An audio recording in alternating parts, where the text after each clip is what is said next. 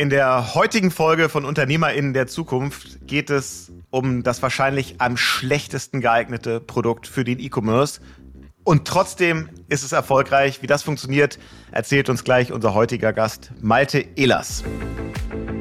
Herzlich willkommen zu UnternehmerInnen der Zukunft, dem Amazon-Podcast zum Marketplace.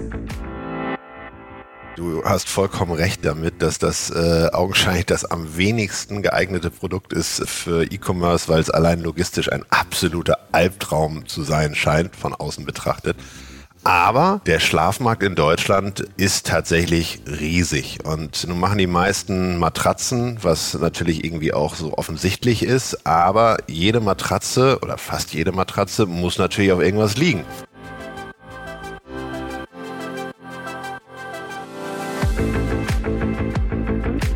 Herzlich willkommen zu UnternehmerInnen der Zukunft, dem Amazon-Podcast zum Marketplace. Wir stellen euch Menschen vor, die smart online handeln. Clevere Marketplace-Profis und erfahrene E-Commerce-Experten berichten offen von ihren Erfolgen und Fails. Und hier ist euer Gastgeber, Jan Bechler. Es gibt ja viele Produkte, bei denen es total naheliegend ist, dass sie im E-Commerce funktionieren und dementsprechend auch von, von vielen Anbietern gemacht werden. Und es gibt so ein paar Produkte, wo man instinktiv sagen würde, lass da bloß die Finger von. Und ich glaube, ganz oben auf dieser Liste steht das Thema Lattenroste für Betten. Und unser heutiger Gast, Malte Ehlers, macht genau das. Malte, warum Lattenroste im Internet? Das ist eine sehr gute Frage und äh, du hast vollkommen recht damit, dass das äh, augenscheinlich das am wenigsten geeignete Produkt ist für E-Commerce, weil es allein logistisch ein absoluter Albtraum zu sein scheint, von außen betrachtet. Aber der Schlafmarkt in Deutschland ist tatsächlich riesig. Und nun machen die meisten Matratzen, was natürlich irgendwie auch so offensichtlich ist. Aber jede Matratze oder fast jede Matratze muss natürlich auf irgendwas liegen. Und da kommt dieses komplett unterbelichtete Produkt, was der, der Mensch, glaube ich, einmal sieht, wenn er ähm, das Ding geliefert bekommt. Und dann vielleicht äh, all dieweil mal, wenn er aus Versehen beim äh, Bettlaken äh, die Matratze einen Tick zu hoch hebt, äh, ansonsten nie wieder anguckt, kommt der Lattenrost. Und äh, das ist das, was wir machen, weil der Markt tatsächlich ein doch relativ großer ist. Also man kann ja sagen, die Marke oder deine Firma ist äh, Cube Sleep. Was ihr genau macht, gucken wir uns gleich an und warum ihr eben dieses Produkt doch erfolgreich macht. Du kennst diesen ganzen äh, Schlafmarkt und, und Möbelmarkt aber ja schon deutlich länger. Erzähl mal so ein bisschen, wie so deine, deine Branchenerfahrung ist, was du so die letzten Jahre gemacht hast. Äh, den Möbelmarkt kenne ich tatsächlich schon sehr, sehr lange, weil ich in einer Möblerfamilie aufgewachsen bin, die das im wahrsten Sinne des Wortes über 130 Jahre gemacht hat, äh, von ganz am Anfang. Und habe tatsächlich lange Jahre in Hamburg ein Möbelgeschäft im High-End-Bereich geführt, im Stilwerk. Und habe danach im Anschluss die Matratzenmarke Hilding Sweden begleitet äh, in München da haben wir für die äh, Hilding Anders Gruppe ein Startup aufgebaut im Matratzenbereich. Daher eben auch diese direkte Nähe zum Lattenrost. Das ist ja jetzt nichts, wo man morgens aufwacht und sagt, da komme ich jetzt einfach mal drauf. Äh, aber da äh, eben die Einblicke in den Online-Bereich Matratzen schlafen, wenn man so will, mit all den Ups und Downs und den Mitbewerbern gesehen und die alte Welt quasi offline, die ich ja vorher auch kannte, äh, gepaart mit der neuen Welt, hat mich dann so ein bisschen angesprochen und das fand ich ganz spannend. Erzähl mal, wenn du bei Hilding Sweden mitgearbeitet hast, dann kennst du ja wahrscheinlich den Max Fischer ganz gut, der ja vor ein paar Wochen bei uns Podcast-Gast war. Genau, ich habe es gesehen. Äh, Kenne ich tatsächlich, ja. Äh, genau. Max macht ja heute Marketplace Power Brands, so ein bisschen so ein FBA-Aggregator. Äh, war auf jeden Fall eine sehr hörenswerte Folge und auch da habe ich schon so ein bisschen was über den Betten- und, und Matratzenmarkt äh, gelernt. Aber klar, viel weniger als du.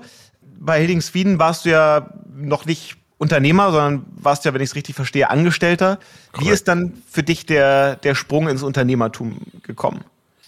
Es war tatsächlich, also die, die Kontaktbasis äh, zu meinen jetzigen Partnern kam in dieser Zeit, weil das unser Zulieferer war. Wir haben äh, auch damals schon Lattenroste angeboten und das war eigentlich ein immer sehr, sehr freundschaftlich netter Kontakt, der auch über die Zeit äh, in München hinaus gehalten wurde.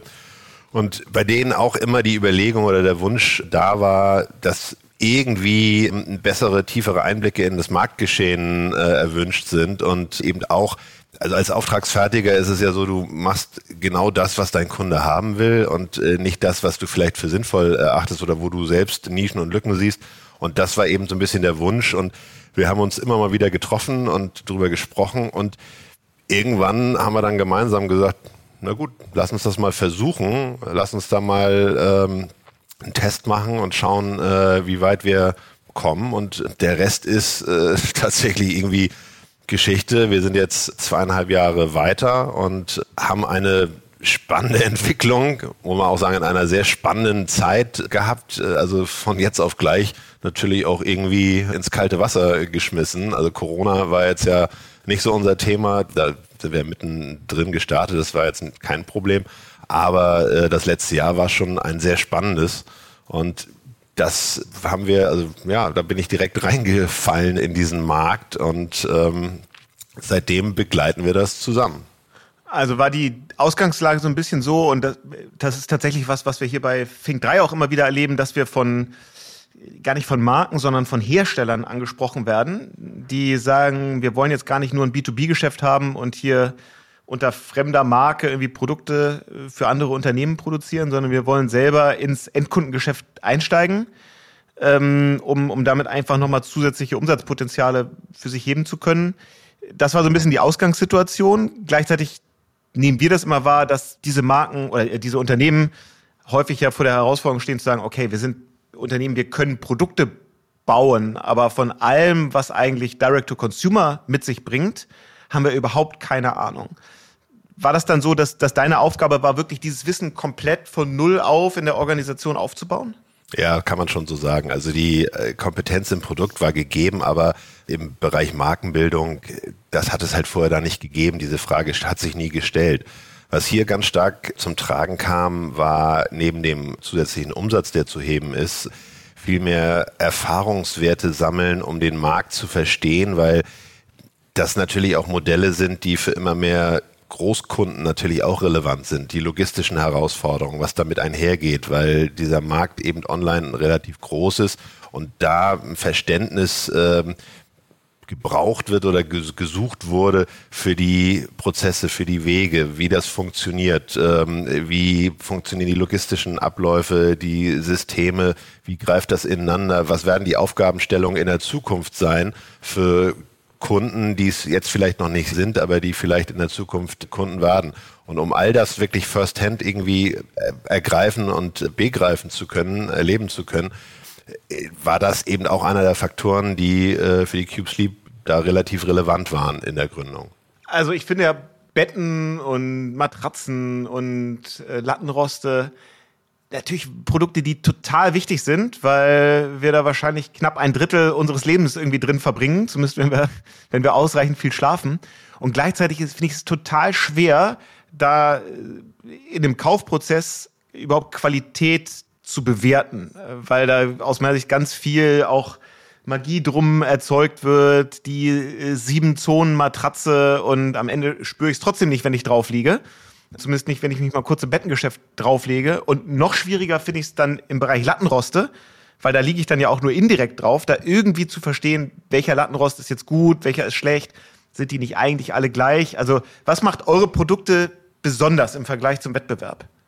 Wir haben uns ja ganz am Anfang schon auf die Nische der Tellerlattenroste fokussiert, machen natürlich auch die klassischen Lattenroste, aber äh, ein Tellerlattenrost äh, ist, also du hast beim klassischen Lattenrost mit Federleisten hast du eine Federleiste, so ein bisschen wie ein, äh, so eine Blatt, nach dem Blattfederprinzip, auch bei den äh, Verstellungen. Die federt direkt in der Mitte am meisten und je weiter du von der Mitte abweichst oder an den Rand gehst, äh, ist das Federwegsverhalten natürlich irgendwann eingeschränkter. Die kann aber auch nur nach unten. Und eine Tellerfeder hat in der Regel vier Flügel, äh, ist es auf einem Federkorb gelagert, beziehungsweise aus einem Stück. Und diese vier Flügel können einzeln einfedern, also sehr punktgenau. Und wenn du liegst, je nachdem wie du liegst, ob du jetzt ein Rückenschläfer bist, ein Seitenschläfer, ein Bauchschläfer, äh, hast du natürlich den Bedarf, zum Beispiel deine Schulter einsinken zu lassen, aber auch eben äh, eine Stützfunktion in anderen Bereichen.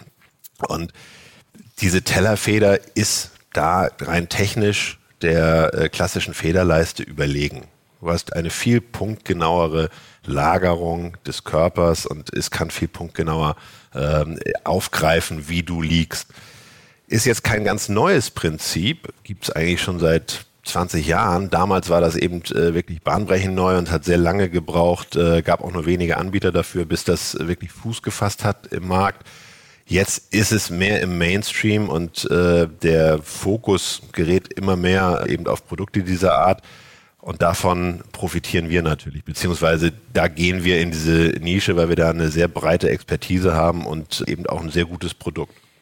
Und als ihr euch dann vor zwei, zweieinhalb Jahren entschieden habt, in diesen Markt zu gehen, mit dem Ziel, wir wollen den Markt und Konsumentinnen und Konsumenten besser verstehen, war dann für euch tatsächlich Amazon der erste Kanal oder so direkt an, als Anschluss gefragt, wäre es nicht eigentlich auch wichtig, einen eigenen Shop zu haben, weil ich da ja noch viel mehr über Kunden verstehen kann. Ich bekomme Kundendaten, die ich bei Amazon in der Form eben nicht bekomme oder nicht nutzen kann. Also wie war da so euer Blick drauf, über welche Kanäle ihr startet? Also Amazon war tatsächlich einmal aufgrund der vorherigen Erfahrungen und dem Wissen der Fokuspunkt für den äh, Start zusammen mit Otto. Eigener Shop, den gibt es. Aber das war für uns jetzt am Anfang äh, kein starker Fokuspunkt, schlicht und ergreifend daher, da du selten den Lattenrost einzeln kaufst. Du kaufst ja eine Matratze dazu. Und da wir da noch keine, äh, zu dem Zeitpunkt zumindest noch keine Matratzen hatten und auch nicht äh, direkt auf der Agenda hatten, war es klar, dass du dahin gehst, wo der Kunde Matratze und Lattenrost aus einer Hand kaufen kann. Und das war in dem Fall im Hauptfokus Amazon, danach Otto. Otto ja immer noch einer der größten Möbelhändler Deutschlands. Beides eben Marktplätze mit sehr hoher Relevanz und mit sehr hohem Volumen in dieser Kategorie. Und wie kommt ihr diesem Ziel näher zu sagen, wir verstehen den Markt besser? Weil das, also was sich verkauft, das habt ihr ja vorher auch schon mitbekommen. Dadurch, was äh, andere Marken bei, bei euch als Auftragsfertiger bestellt haben. Also wie versteht ihr dadurch jetzt den Markt noch besser? Wir haben uns tatsächlich ähm, gar nicht so sehr davon leiten lassen am Anfang, was andere jetzt machen, sondern haben relativ speziell das ähm, genommen, was wir als sinnvoll sehen, als gut, als hochwertiges Produkt, was auf dem Markt sinnvoll zu positionieren ist und eben vielleicht noch nicht so da äh, vorhanden ist. Und es war auch ein kleines bisschen Trial and Error, muss man sagen. Ähm, also auch wir mussten da so ein bisschen äh, schleifen, links und rechts äh, und das Ganze sich rundlaufen lassen. Weil wir natürlich die Volumenprodukte, die es eben schon gab, brauchen, aber äh, von vornherein eben sehr stark auf diesen Fokus gegangen sind. Tellerfeder, Motorlattenroste, also sehr hochpreisig.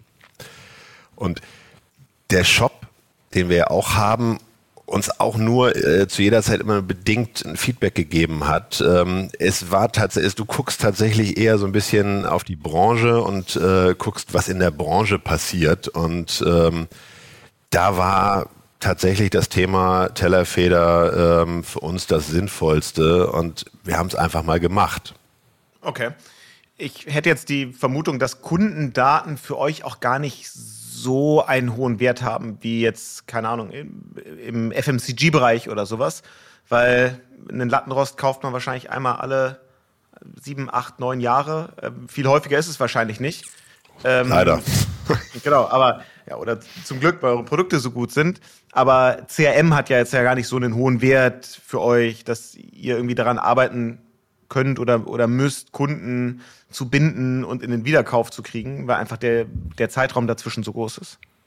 Das stimmt. Äh, also momentan ist das tatsächlich so äh, mit der Erweiterung jetzt um Matratzen, die natürlich eine ähnliche Lebensspanne haben, äh, gilt das weiterhin.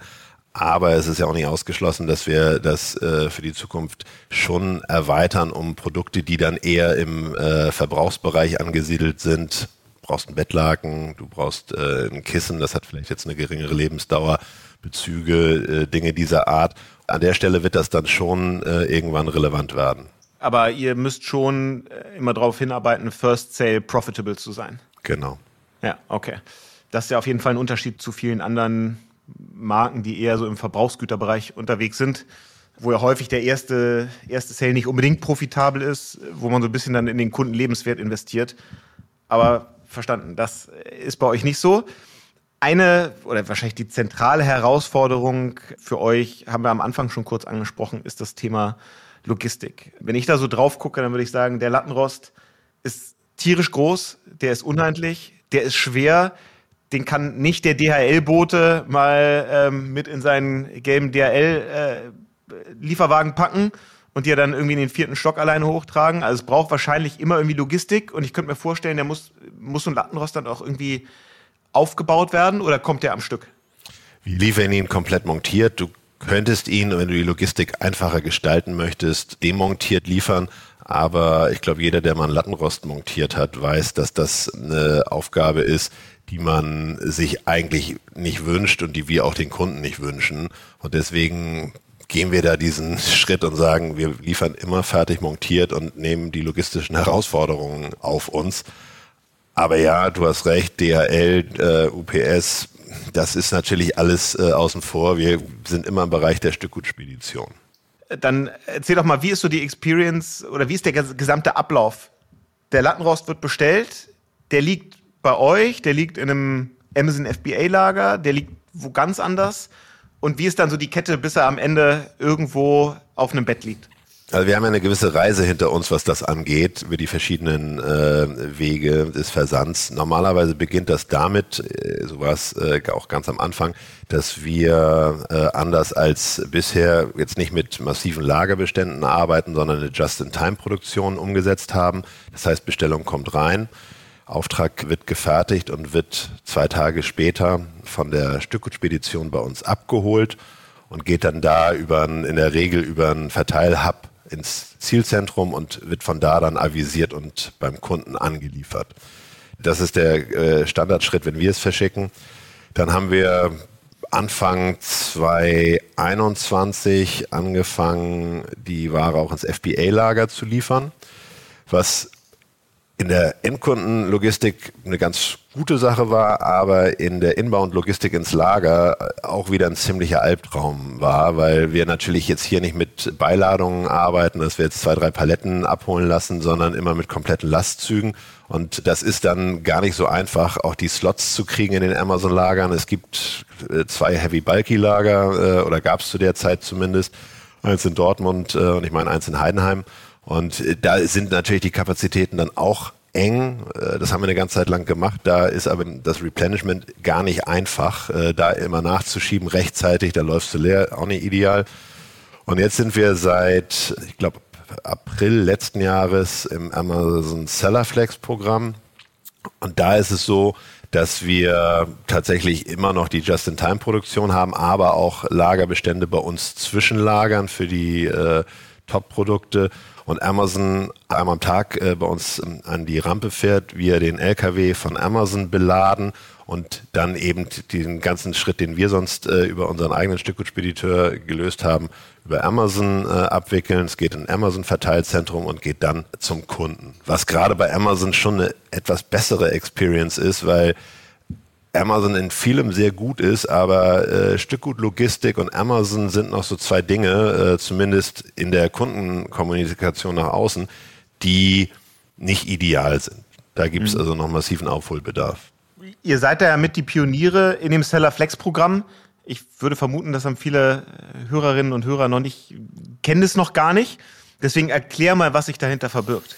Also das Sellerflex-Programm ist tatsächlich eine Initiative von Amazon besonders für Heavy-Bulky-Anbieter, wie wir ja einer sind, also Dinge, die groß und sperrig sind, eine Versandlösung zu finden, die beinhaltet, dass du quasi ein Stück weit wie ein kleines Amazon-Lager betrachtet wirst. Heißt, du hast eine technische Oberfläche, die nicht identisch, aber sehr ähnlich äh, den Oberflächen ist, mit denen Amazon in den Lagern arbeitet, ähm, fürs Picking der Aufträge, äh, für die Labelbereitstellung, fürs äh, Melden der ähm, Versandaufträge zur Abholung.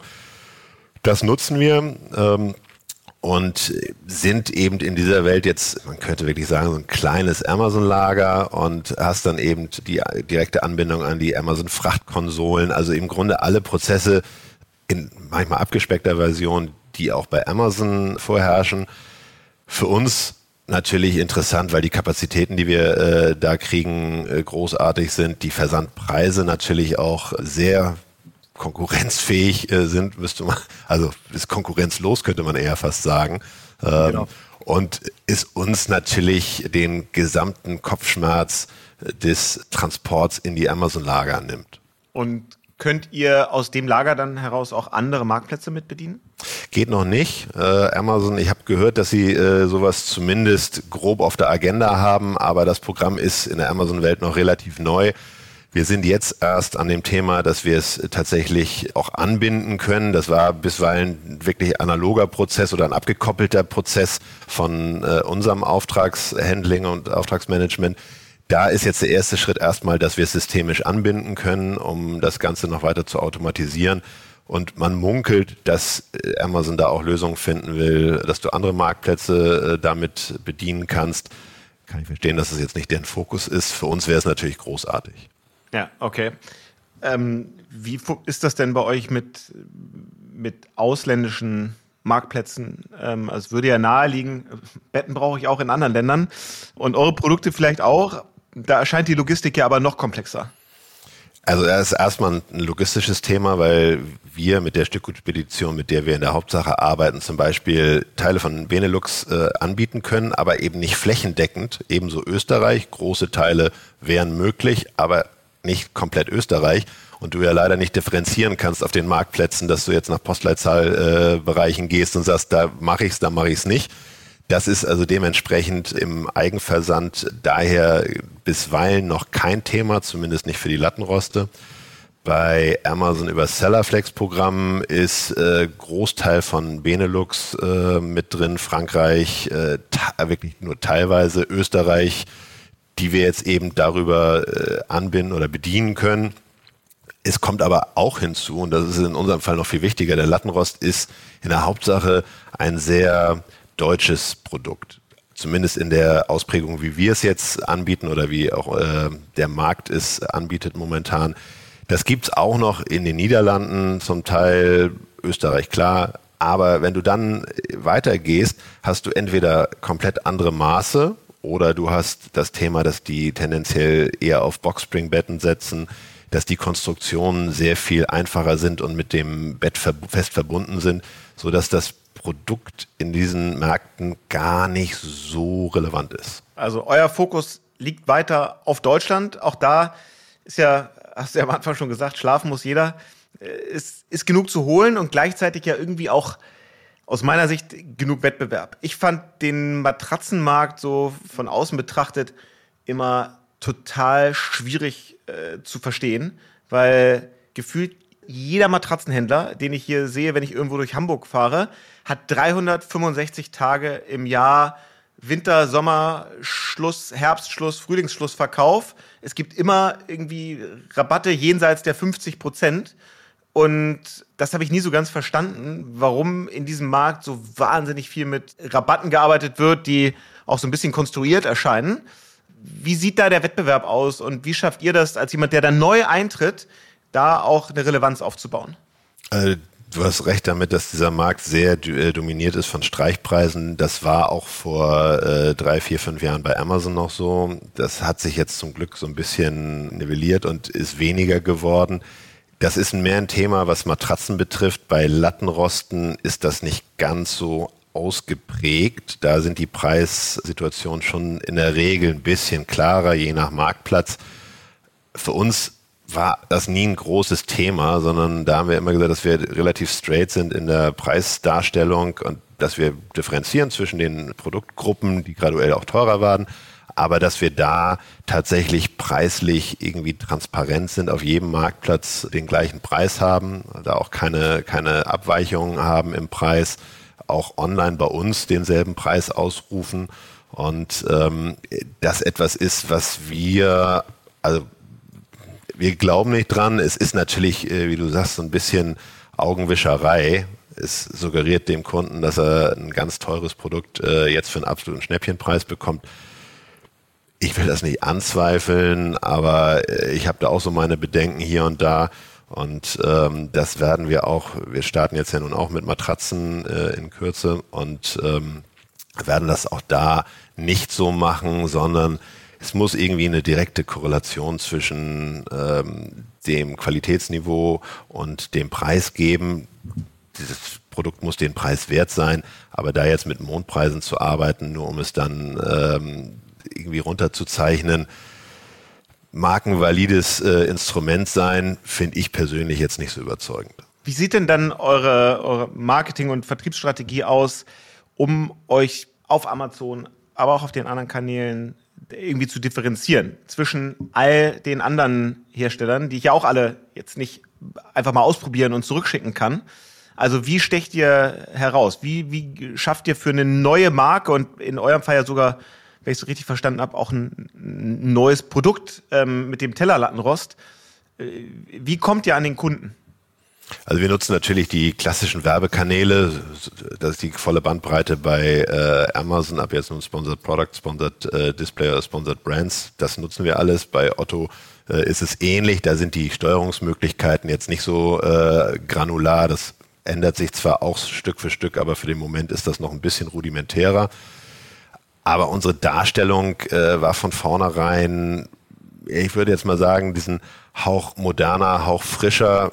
Wir sind nun in einen Markt gestartet, der sehr klassisch ist in der Anmutung. Also würde ich jetzt mal nicht traditionell zu sagen. Und wir da schon versucht haben, natürlich auch in Anlehnung äh, dessen, was die Matratzenmarken, die jüngeren Matratzenmarken in den letzten sechs bis äh, acht Jahren gemacht haben, das ein bisschen moderner, ein bisschen frischer, ein bisschen technischer auch äh, darzustellen, um natürlich irgendwie äh, dem Rechnung zu tragen, dass in diesen Produkten schon auch Entwicklung steckt. Und das wollten wir eben äh, mit, dem, mit dem Branding äh, rüberbringen. Ich glaube, da haben wir eigentlich einen ganz guten Job gemacht bisher. Ähm, natürlich kann das immer noch äh, weiter ausgebaut werden. Aber das ist für uns die Differenzierung in der Darstellung. Die technischen Mittel sind die gleichen, aber versuchen da eben schon, das über diese äh, Wege ein bisschen feiner rauszuarbeiten. Okay, ich glaube, beim Thema Schlafen ist ja ähm, meine Wahrnehmung, dass es ein immer größeres Bedürfnis auch gibt nach ähm, tieferem Verständnis zu, worauf liege ich da eigentlich? Ist das gesund? Was für Materialien sind das? Ist das, ist das so ein Thema, das ganze Thema Ökostoffe, Nachhaltigkeit äh, und ähnliches? Also jetzt nicht bei dem Lattenrosten, aber dann ja eher bei den Matratzen, mit denen ihr auch kommt. Es ist schon ein Thema, wobei man da wirklich sagen muss, äh, das wird stärker wahrgenommen, als es dann in der Realität äh, auf Kundenseite stattfindet. Wir erleben ja im letzten, aus dem letzten Jahr kommend, dass bei all dem Wunsch der, nach Nachhaltigkeit, gerade äh, in der jüngeren Generation, das Ganze im letzten Jahr wieder so einen ganz leichten Schritt zurück gemacht hat, einfach weil die finanziellen Mittel eingeschränkter waren bei den Kunden. Und dass das eben dann häufig zu Lasten der Nachhaltigkeit äh, ging. Und es ist ein Thema, ja, und man muss da ein Auge, sollte ein Auge drauf haben. Und äh, ich persönlich würde es jetzt irgendwie so als als absoluten Grundsatz äh, darstellen, dass man das bei der Produktentwicklung äh, mit berücksichtigt und da jetzt nicht irgendwie mit fragwürdigen äh, Mitteln oder fragwürdigen Materialien arbeitet. Aber in der äh, Darstellung ist das, ich meine, du kannst alles zu einem Produkt sagen. Ähm, wichtig ist, dass es das am Ende hält, was es verspricht. Hm. Wie viele Lattenroste werden denn so insgesamt in Deutschland pro Jahr verkauft? Also wir sind ja noch nicht der einzige äh, Teilnehmer. Ähm, genaue Zahlen sind da so ein ganz kleines bisschen äh, schwer zu sagen. Das ist genau wie bei Matratzen. Da gibt's, äh, es gibt Schätzungen, ähm, aber so ganz präzise sind die alle nicht. Ich möchte mich da ungern aus dem Fenster lehnen, jetzt äh, eine Zahl äh, sagen und dann werde ich Lügen gestraft. Aber es sind schon eine ganze Menge. Und welchen Anteil von der ganzen Menge verkauft ihr so? Wie viel, wie viel Matratzen oder wie viel, wie viel Lattenroste kann man so zwei Jahre nach Start, zweieinhalb Jahre danach verkaufen? Ich würde äh, an dieser Stelle äh, sagen, schon einige und es werden, und das bleibt hoffentlich auch so, täglich mehr. Okay, also ihr, ich sehe schon, eine, eine genaue Zahl willst du nicht sagen, aber ihr, ihr wachst und leidet jetzt nicht darunter, was man ja sonst häufig aus der Branche hört, dass so nach diesem Corona-Boom, wo sich alle irgendwie das Zuhause schön gemacht haben, neue Möbel und so gekauft haben, dass es dann deutlich zurückging, das ist nicht euer Problem. Naja, da wir sozusagen in die, äh, in die Endphase der Corona-Zeit gestartet sind, haben wir diesen Boom tatsächlich einfach noch nicht miterlebt. Bei uns ist das Wachstum gerade in einem äh, Jahr wie 2022 mit all den Herausforderungen schon sehr, sehr positiv. Also wir sind über 100 Prozent äh, gewachsen im letzten Jahr. Das klingt natürlich jetzt nach einer sensationellen Zahl. Man muss natürlich aber in Fairness dazu sagen, wir sind jung und da sind die Kurven sicherlich ein bisschen größer, als sie hinten raus waren. Also das ist jetzt immer so ein bisschen in Relation zu betrachten, aber also wir direkt stellen da jetzt momentan noch keinen äh, Bruch in der Umsatzkurve fest. Okay. Was glaubst du denn, ähm, was werden für euch so die zentralen Themen und Felder sein, um sicherzustellen, dass die Umsatzkurve auch weiter gut nach oben geht? Also glaubst du, das wird stärker Fokus auf den Shop sein? Gibt es weitere Marktplätze? Ist es dann vielleicht doch nochmal ein, ein Ansatz, stärker ins Ausland zu gehen? Also wo steht ihr so in zwei Jahren? Wo wollt ihr hin? Also das Ausland, das klammer ich da immer noch ein bisschen aus, aber für uns ist natürlich einmal das Thema äh, der Matratzen jetzt ein sehr relevantes und anders als die bisherigen Anbieter, die alle viele Matratzen machen und auch einen Lattenrost haben, kommen wir so ein bisschen von unten nach oben, äh, also aus diesem Systemgedanken, was natürlich auch so ein bisschen meiner äh, Möbelhistorie entspricht, dass wir eben verschiedene Systeme haben, die miteinander harmonieren, um dem Kunden eine sehr individuelle Lösung ermöglichen zu können. Darüber hinaus wird dann natürlich der Shop auch immer relevanter werden als Absatzkanal.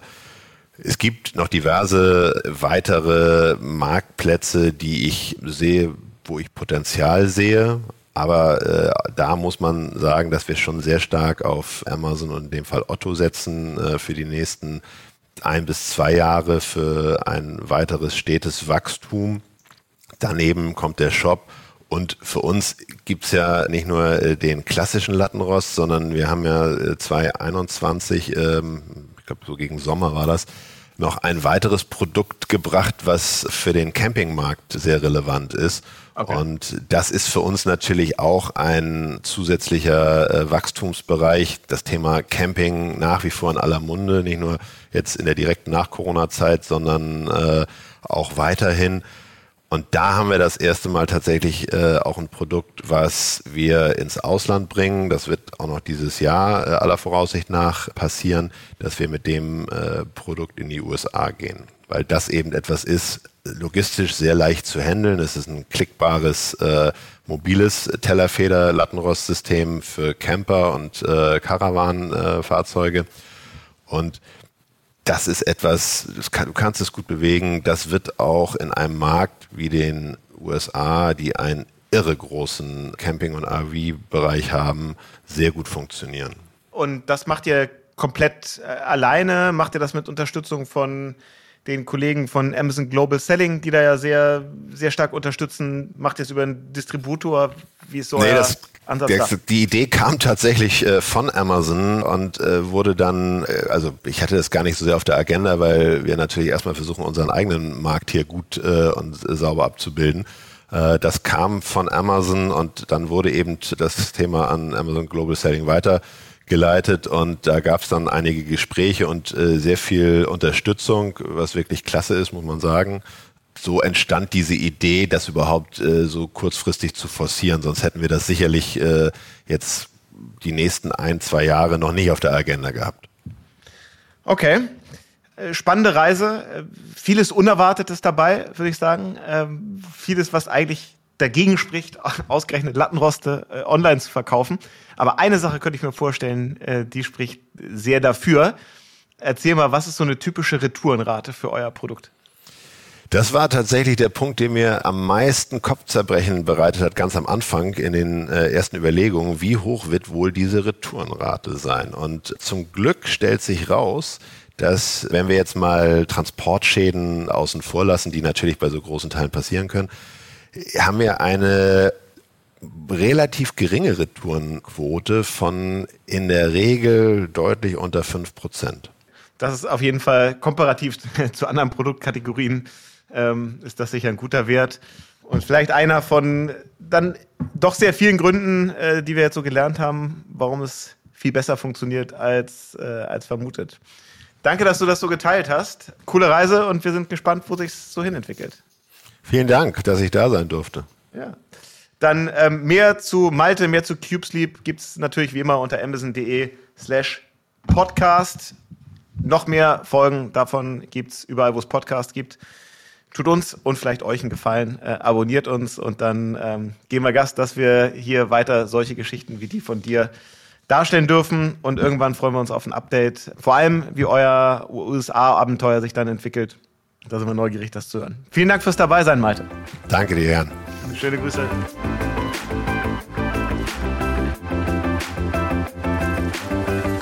Das war Unternehmerinnen der Zukunft, der Amazon-Podcast zum Marketplace. Weitere Informationen zum Podcast und unseren Gästen findet ihr auf www.amazon.de/podcast.